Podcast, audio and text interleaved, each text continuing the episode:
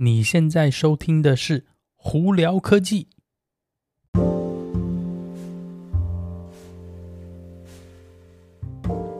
嗨，各位观众朋友们，大家好，我是胡老板，欢迎来到今天的《胡聊科技》。今天美国洛杉矶时间六月一号，星期四啦。啊，原本是我昨天要录的啦，但是因为我昨天在飞机上嘛，所以就没有来得及录。哎。也没错，我回到洛杉矶了。不过呢，呃，这次回来洛杉矶呢，只是赶快处理一点事情，因为我在台湾的事情还没办完，所以到后来 我六月底应该还要再飞回去了。Anyway，呃，今天有哪些新闻要在这里跟大家分享呢？我们在聊电动车新闻之前呢，我们先聊聊两个我觉得蛮有趣的新闻哦。第一个，首先是 ARMS 晶片这家公司哦，ARMS 晶片也就是。呃，他们专门是设计，比方说手机里头用的晶片的这个公司哦，他们说再下再下来的一些新的晶片呢，他们已经不会做三十二位元的晶片，也就是说要往六十四位元晶片去，等于是延伸哦。那有些比较可能是低价位手机，呃，或者是一些比较低价位早应该算早期，就是还没有更新的一些这种电子产品，是用三十二位元晶片的呢。哎，很不巧，未来没有新的晶片给你了。呃，当然啦，你可以旧的晶片继续用啦，是没错。可是三十二位元到六十四位元晶片，其实六十四位元是更好的。呃，给大家打个比方哦，六十四位元晶片基本上呢，呃，速度呢可能可以快很多，呃，省电的呢也可以省很多。所以为什么大家要往这个方向走？就是哦，那之前我不知道大家有没有呃经过一那个一段时间，就是电电脑上的微软呢，从三十二位元改成六十四位元的时候呢，其实呃为什么中间会有很长的一段时间有一些问题，是因为有些软体呢，你你在六十四位元的系统上都是没有办法使用的，所以很多人还是回到当初是用三十二位元的，那花了好长一段时间才终于把。大家从三十二位元这个生态呢换成六十四位元哦。那现在 ARM 芯片呢也要往这个步骤去推，是说他不希望还有旧的三十二位元的这些系统啊，还有这些晶片再下来持续不断更新哦。他们要往六十四，只做六十四啦。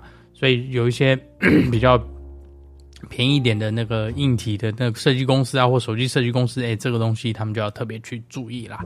那这个东西呢，我就在这边跟大家分享一下。简单来说，六四这是比较好，但是从三十跳六十四呢，呃，就会有一些这个呃这个算是调整的空间，因为要转换的话都是不是容易的。好，那另外一个在这边跟大家分享的一个新闻是，在美国有一个律师因为用 ChatGPT。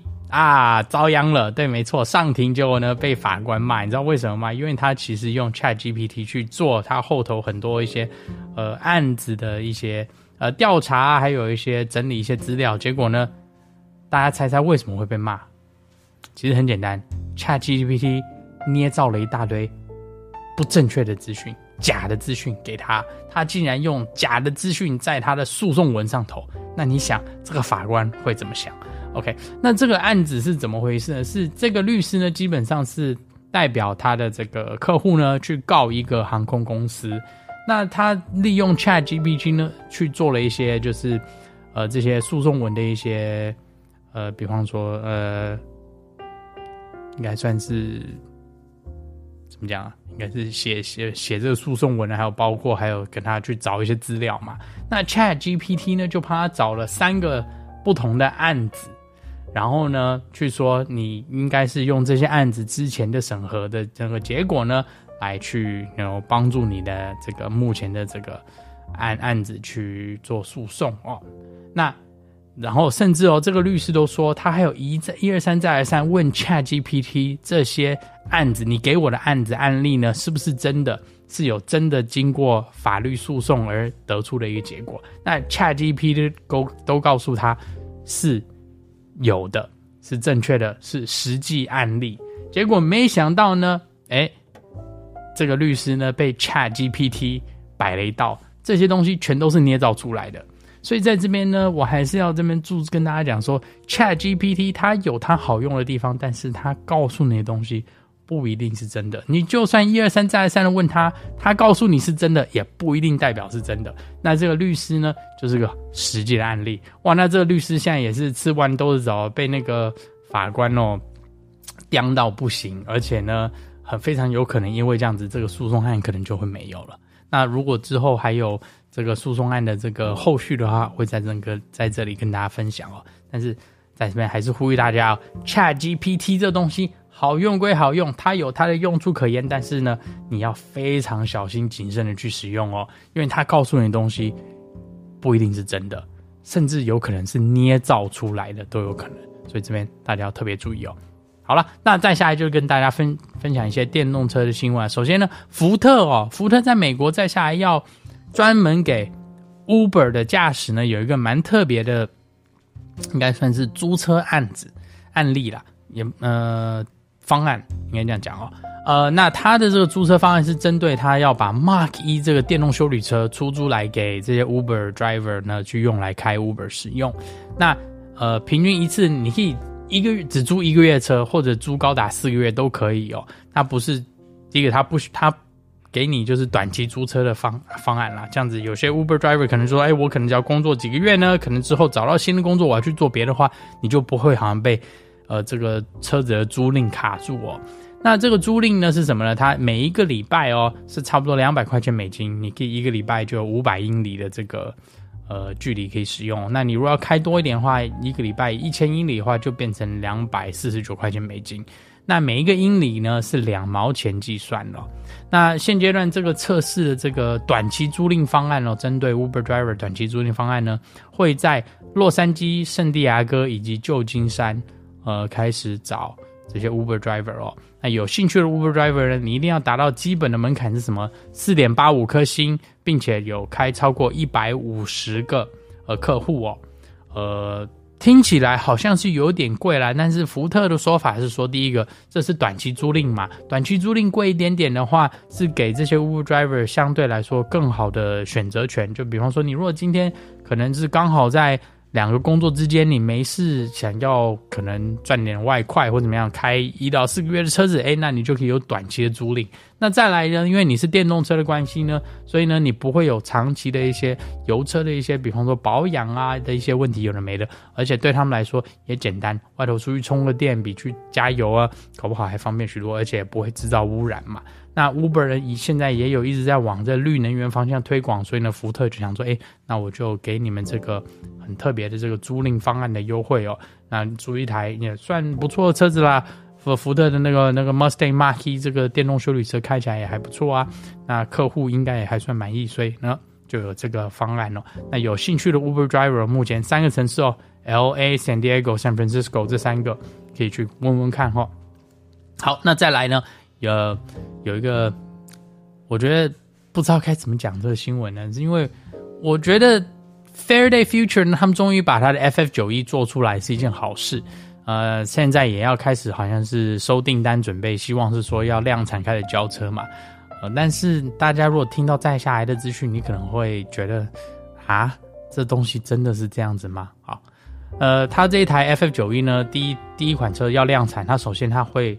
先目前是暂定是三百台车子哦，这台车子呢会是三个马达，一千零五十匹马力，诶，马力听起来不错嘛，一百四十二 k 瓦小时，呃，大的电池哦，诶，蛮大的嘛，一百四十二其实非常非常大，但是它的续航里程呢让我有点困惑，是三百八十一英里的续航里程，嗯、以一百四十二 k 瓦小时电池的大小好像有点小了，不过 anyway。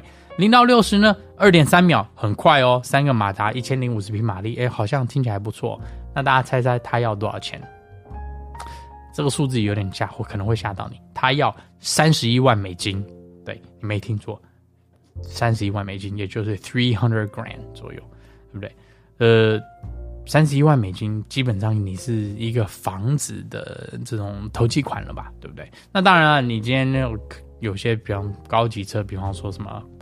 保时捷啊，法拉利呀、啊，兰博基尼的话，三十一万好像没什么。但是 Faraday Future 这台 FF 九一新车电动车要这样要这个价钱，我觉得好像不太，就是可能对我来说是偏高了。那当然，他是说这台车子是非常科技车啊，车子有非多好多好，里头有什么 AI 的系统啊，还有一大堆有的没的。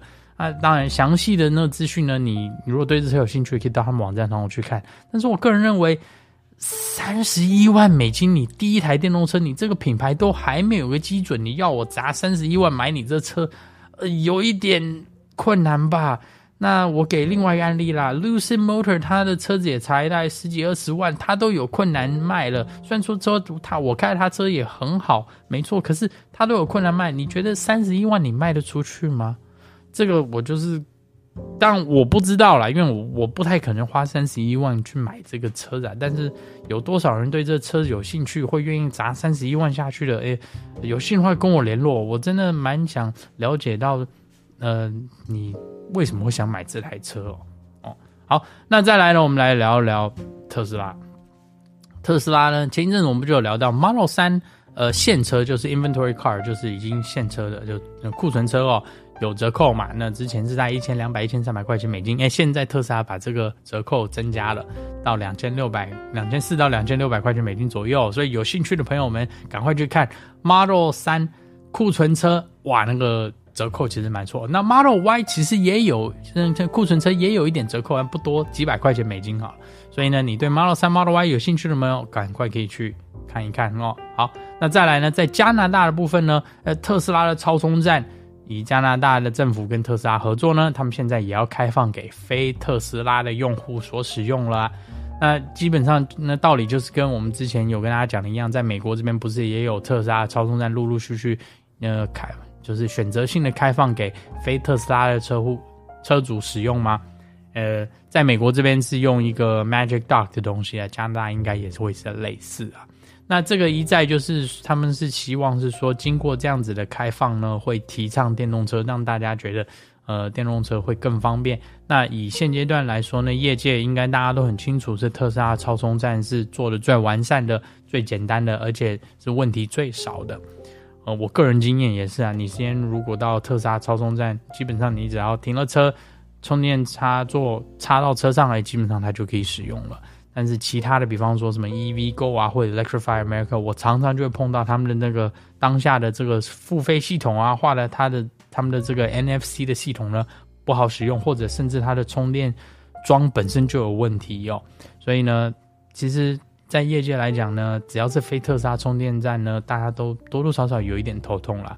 那现在特斯拉把加拿大的这些充电充电站也要开放的话，我觉得对未来这个电动车的发展一定是一件好事啊。那当然，从一个特斯拉的车主会讲说，哎，我今天突然一下要跟大家一起共享我这些充电桩了，哎，多多少少可能觉得不方便。但是我一再强调哦，外面的这些。充电站呢，并不是你把它当成加油站所使用的，它应该是把你你把它当做就是说我今天紧急或者长途在外头的时候需要充个电使用，而不是每天依赖它充电。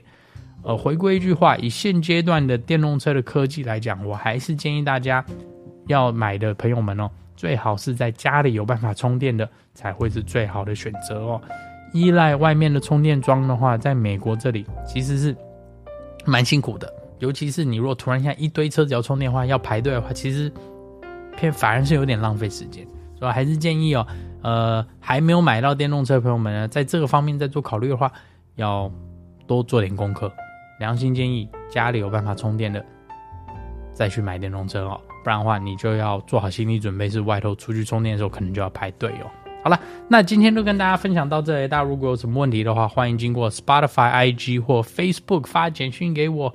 有机会可以到 Clubhouse 上头来跟我们聊聊天哦。那有看 YouTube 的朋友们，记得在 YouTube 上头搜寻胡老板就可以找到我的频道啦。那今天就到这里，我是胡老板，我们下次见喽，拜拜。